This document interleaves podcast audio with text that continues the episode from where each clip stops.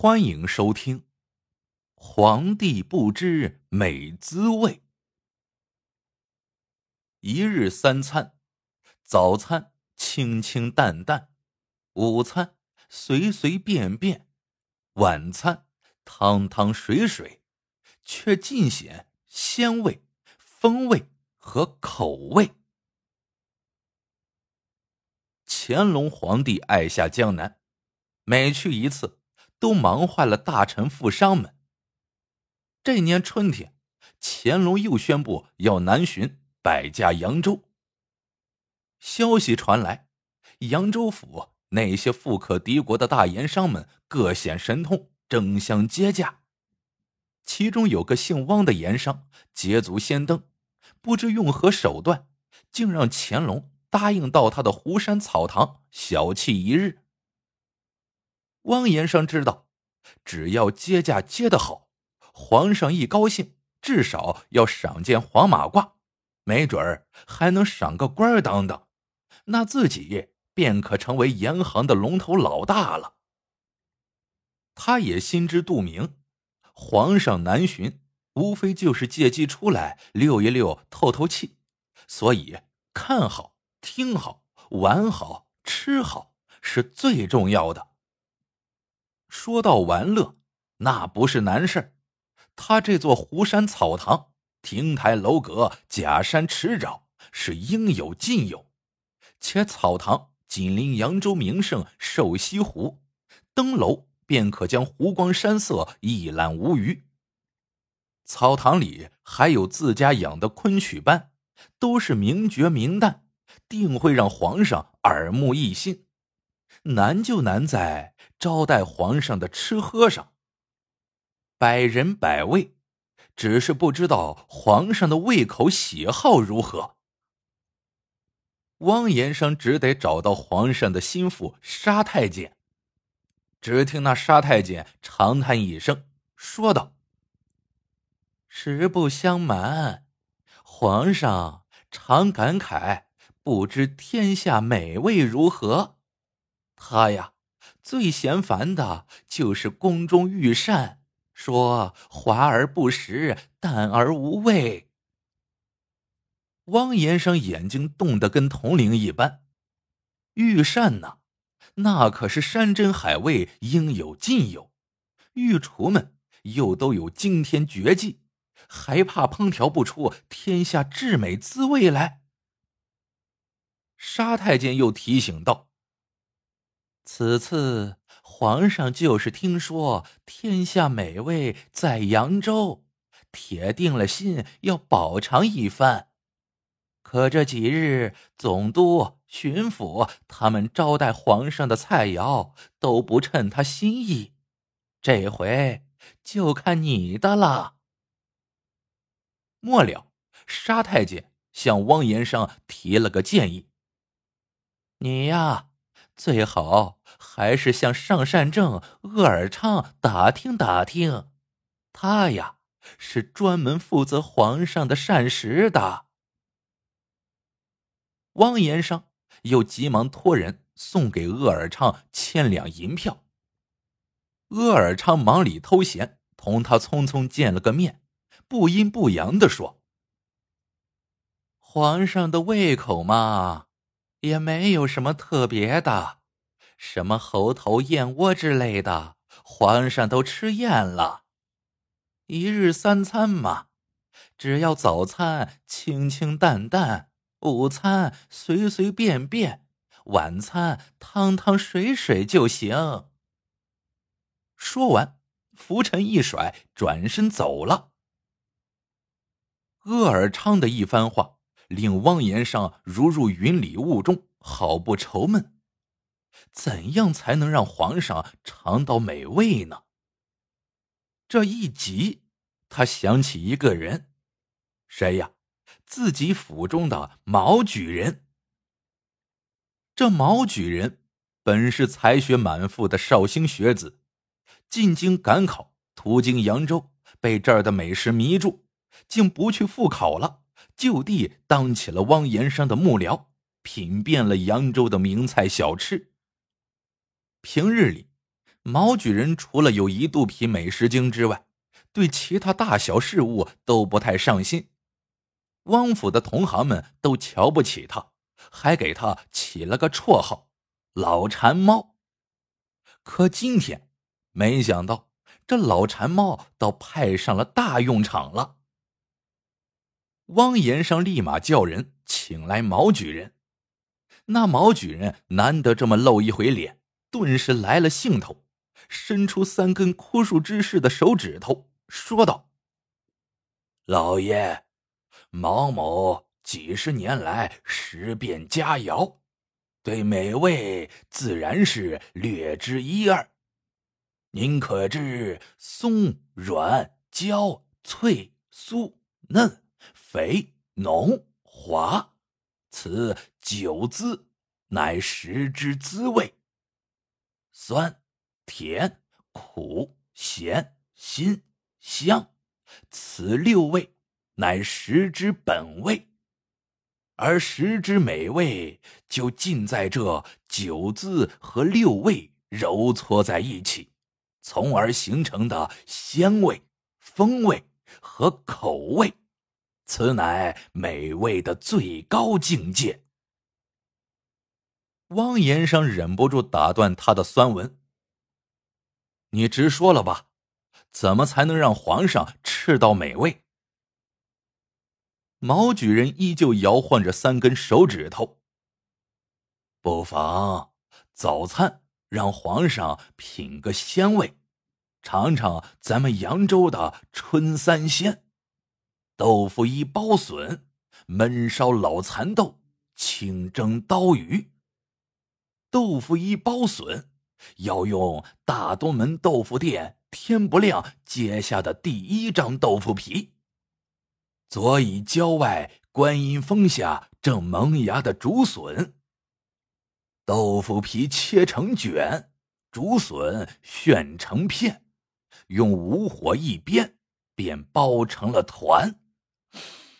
鲜呐！焖烧老蚕豆，则要命人快马加鞭，采摘林府没下秧的下造蚕豆。力大饱满，皮薄味儿正，在紫砂罐中连夹焖煮之后，鲜香满口。至于清蒸刀鱼，不妨夜半即命渔夫驾艇出江，划至上游江郊山下急流之中，艇中要备好过釜柴草。厨师和刀工随时等候，捕得刀鱼后剔净，汤料连同刀鱼放入釜中。如此一来，待小艇抛锚靠岸，正好汤沸鱼熟，入口即化，鲜美无比。这春三鲜，岂不就是鄂尔昌所说的清清淡淡？汪延生闻所未闻，鼓掌称妙，随后又问：“那午餐呢？”这午餐嘛，毛举人还是摇晃那三根手指头。那就做三头：清炖蟹粉狮子头，扒烧整猪头，拆烩鲢鱼头。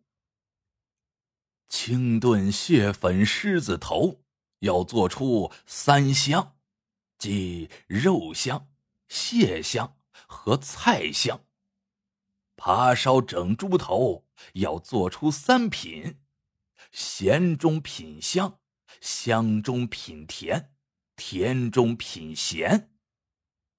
这拆烩鲢鱼头则要做出三滋：嫩、肥。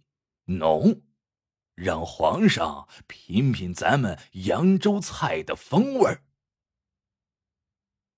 汪延生忍不住又连声叫好：“好！”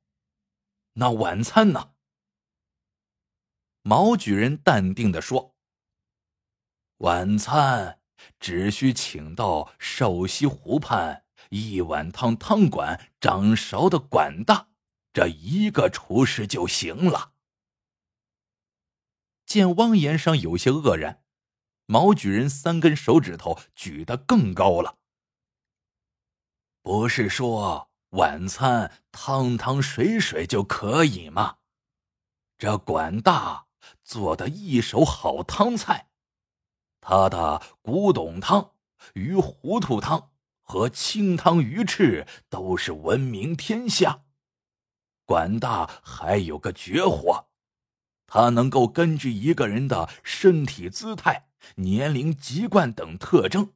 准确判断出这个人的口味喜好。到接驾那天，老爷不妨叫管大悄悄看一眼皇上，保管呀，他做出的三汤符合皇上的口味。汪延生是彻底服了。毛举人，你真是个老馋猫啊！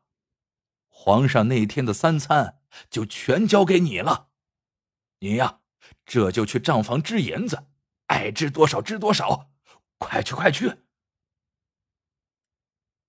乾隆终于大驾光临湖山草堂，汪延生陪着，小心翼翼的忙碌了一整天。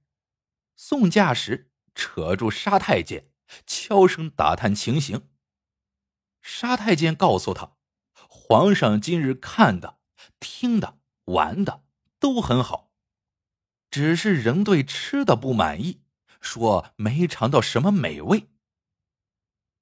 汪延生惊得眼珠子差点掉下来，当即传来毛举人一顿臭骂：“你，你给皇上整的美味呢？”只听那毛举人又是连连叫屈，又伸出他那三根枯瘦的手指头。讲述今天发生的一切。早餐时，小厮正要将春三鲜盛上去，不曾想鄂尔畅却拦住了，手一挥，叫过来几个跟班的太监，用个银叉子将豆腐一包笋剥开分离，又把老蚕豆也全剥了架。至于清蒸刀鱼，他们几人。又换用银筷子戳了好几下，最后才端过去给皇上食用。毛举人抱怨道：“老爷，您想呐，豆腐一包笋需裹在一起才好聚其鲜味；焖烧老蚕豆也需自个儿啃夹长豆，方能品出其鲜香；而清蒸刀鱼这么一戳。”已成了烂鱼，哪里还有丝毫的鲜味儿啊？可鄂尔昌却说这是御膳前要验毒的规矩，叫验膳。那那午餐呢？午餐更惨，三头已经做好了。鄂尔昌来到厨房，翻翻眼珠。说盛三头的盘器不可用，需用有龙凤花纹的盘器才符合御膳的规矩，就命小太监换了盘器。这么一折腾，三头凉了。鄂尔昌便说：“上龙再蒸一蒸，不然皇上闹肚子怎么办呢？”老爷，您想啊，这三头。本就是煮、炖、焖、蒸做出来的，口感已经是恰到好处了。可再这么一蒸，岂不全都是散架稀烂，走了味儿了？汪延生气得一跺脚。那晚餐呢？总不会把管大的三汤也蒸了吧？晚餐的时候。小老儿吸取上两餐的教训，早早的从鄂尔昌那里讨来了有龙凤花纹的御用紫砂罐，一一将汤盛好。可那鄂尔昌竟然差人先尝了几口，又干脆抓起红砂糖，每个紫砂罐里各撒一把。糖乃败胃之物，汤中用红更是着色大忌。管大的三汤全完了。小老儿当时忍不住叫嚷起来，鄂尔昌竟一巴掌打过来，说小老儿没资格同他说话，还说后天中午在扬州府明月楼请老爷您有话要对您说。毛举人说完，那三根手指头忍不住去捂着肿胀的脸颊，满脸委屈的看着汪延商。汪延生本来就难受，在看到毛举人委屈的这一出，无奈且烦躁的说道：“哎，去去去去去去，滚滚滚！”赶走毛举人，汪延生沉思道：“这鄂尔昌葫芦里到底卖的是什么药啊？”想到这里。汪延上心里不由得又七上八下的。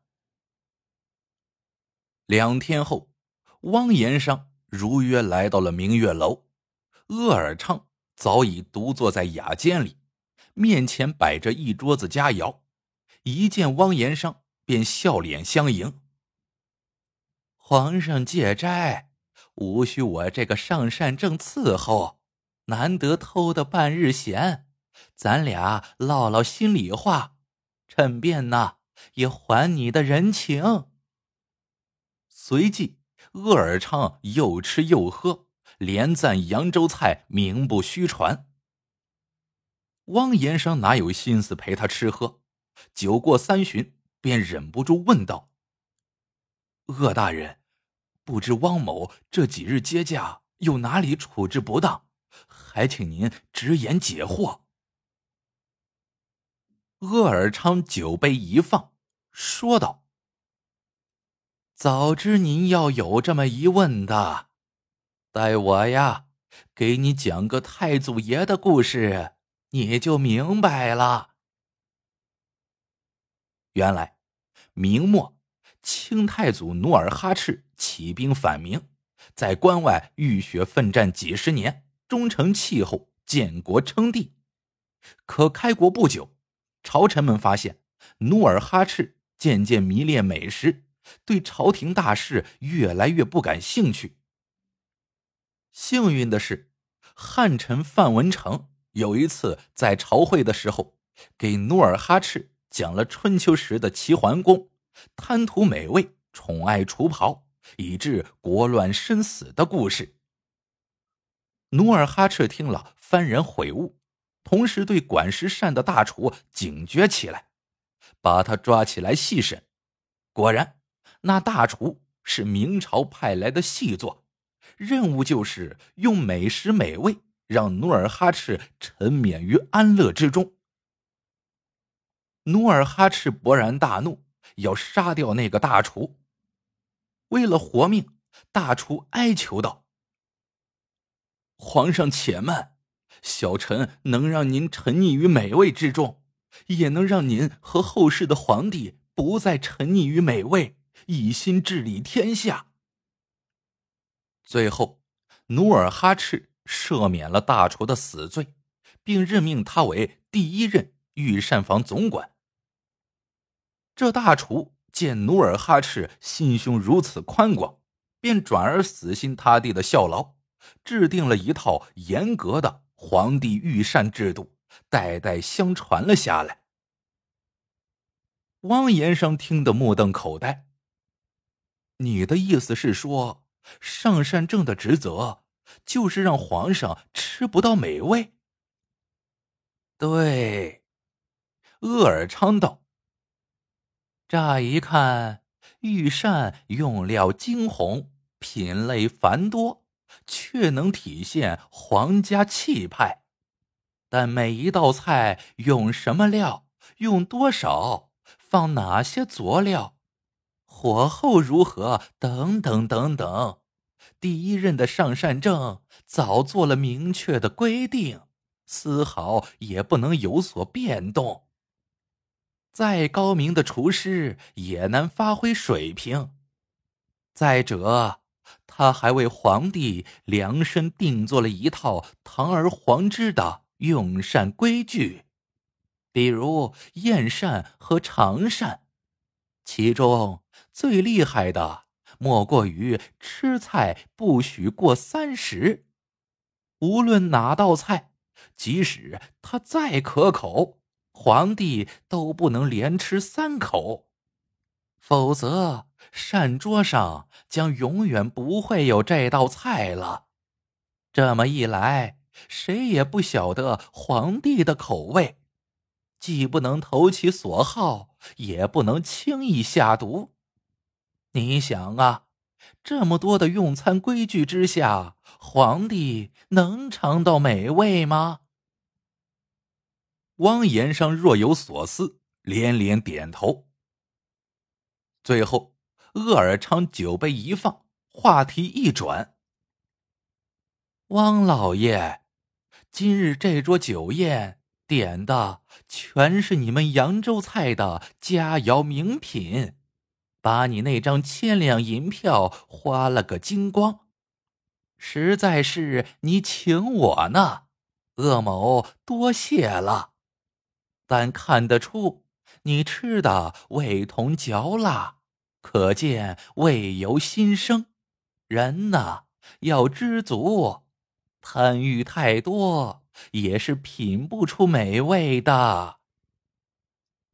言毕，他哈哈一笑，一拍桌子，拱手告辞。